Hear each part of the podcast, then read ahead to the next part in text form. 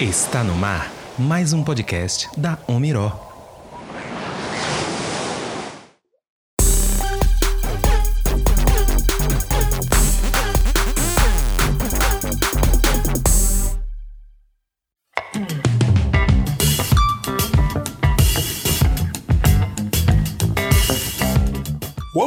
Olá pessoal, eu sou Edgar Santos e esse é o episódio piloto número 7.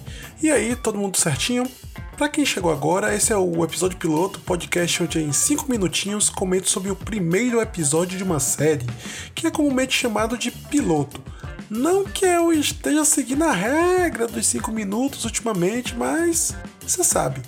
Pois bem, no último eu falei sobre a série da Globoplay de Sandy Júnior, Sandy Júnior a História, a série documental que eu gostei, apesar de sinalizar uns problemas que afetam não só a obra, mas que refletem também o modo de pensar no entretenimento. Não ouviu? Vai lá, é rapidinho, eu te espero. Mas se você já ouviu, hoje falarei de Street Food América Latina e vou quebrar o protocolo. Então, bora pro episódio!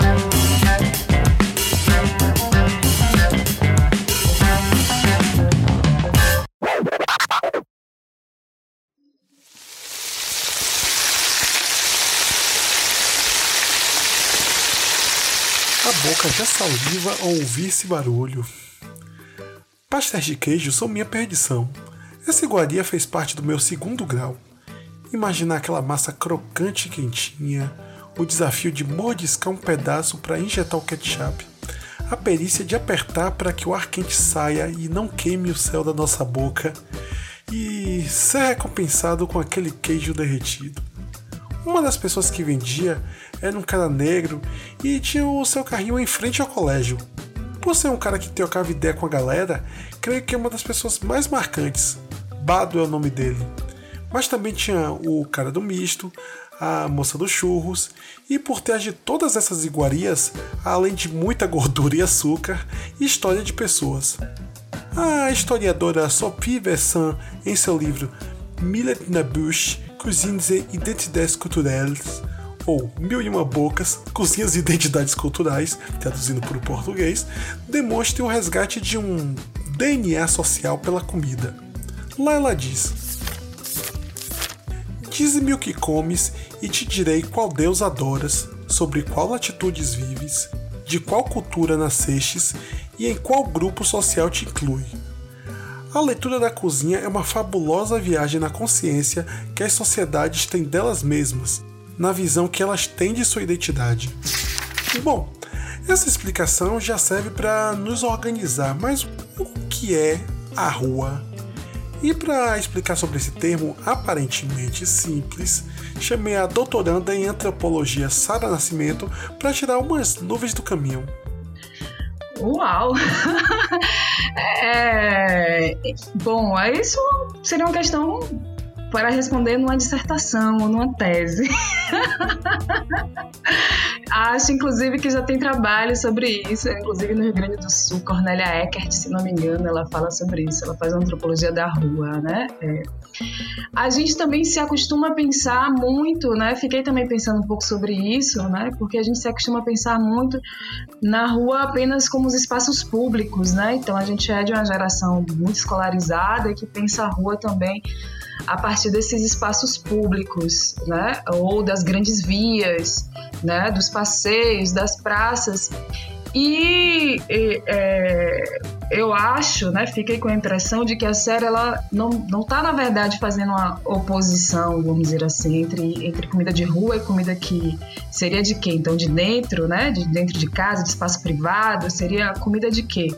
né? É, então você tem uma comida que é feita na rua, que é vendida por vendedores ambulantes e tal, e que se liga a, ao trabalho que Dona Suzana faz e as outras mulheres também outros, e na, nos outros episódios, por ser pelo seu aspecto popular. E eu acho, inclusive, que é isso que é, o, que é a maior ênfase da, da série, né? É, e a gente pode discutir também essa, esse conjunto de, de binários que a série utiliza, né? Em vários aspectos, não só nesse, né? Então tá, tá falando de, de comida de rua, mas para mim o pano de fundo é ela está falando de na verdade de comida popular, né? De comida feita por pessoas que não têm formação gastronômica, né? Não está nos, não estão nos grandes centros, não estão não tem uma assinatura, né? É, são pessoas que estão fazendo uma comida que aprenderam com seus pais, com suas mães, na verdade, né?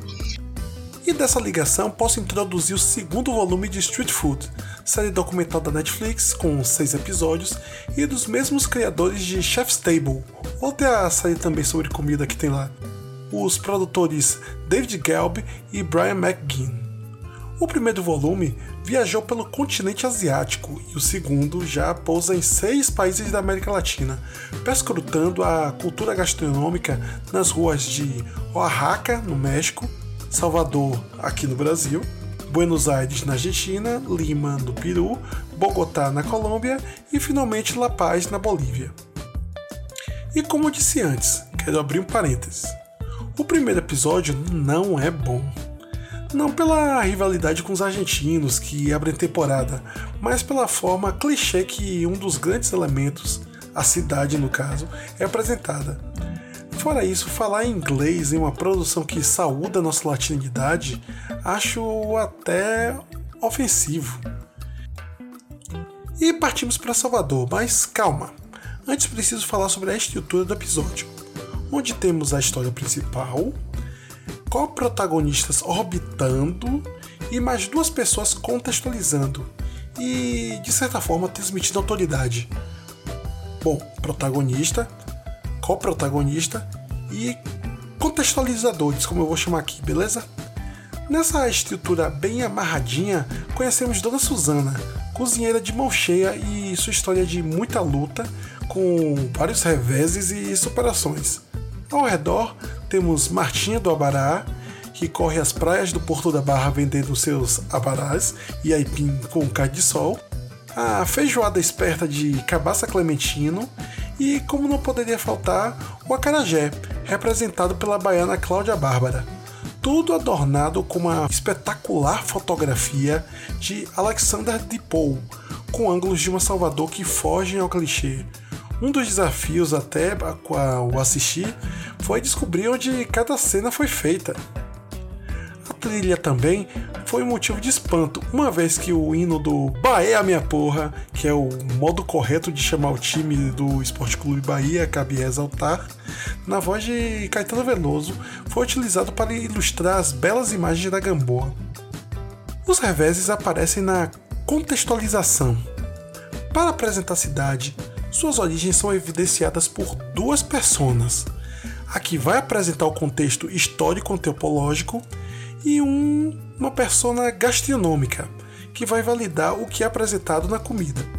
Pois bem, o problema está exatamente na escolha de Teresa Paim, uma grande cozinheira de Salvador, que chamarei erroneamente de chefe, pois chefe não é uma profissão e sim um cargo, mas pelo senso comum fica até melhor para ilustrar.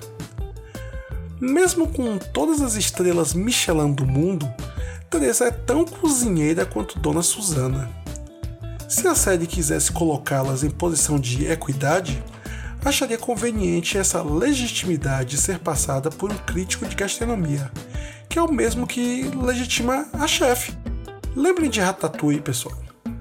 Da mesma forma que foi posicionado, apresenta-se como um, um desnível essa sessão que Teresa tem. E não tô nem me referindo ao trabalho dela, mas sim pela escolha do Cash em colocá-la na como esse lugar, nesse lugar no episódio. E simbolicamente fica mais complicado, uma vez que Teresa é branca e Dona Susana negra. Street food da América Latina é formulaico na sua estrutura, mas sua receita, mesmo passando do ponto em alguns momentos, em seus 30 minutos por episódio consegue descer legal e, o melhor, não causa azia. Eita que falar de comida chega me deu fome. Mas me digam aí, qual a comida de rua que vocês estão com saudade? Não vai rangar agora não, viu? Pera aí que tem ainda moral do piloto, rapidinho.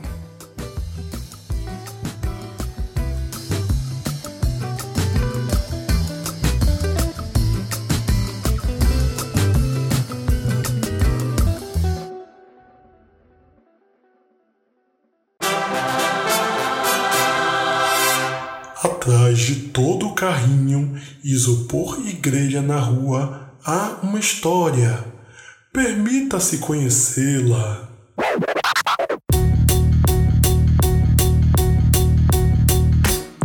E aí, pessoal, curtiram? E nesse episódio vai rolar a edição com a conversa completa que eu tive com a antropóloga Sara Nascimento, é, focando no episódio brasileiro, mas pincelando todos os demais, então fiquem ligados.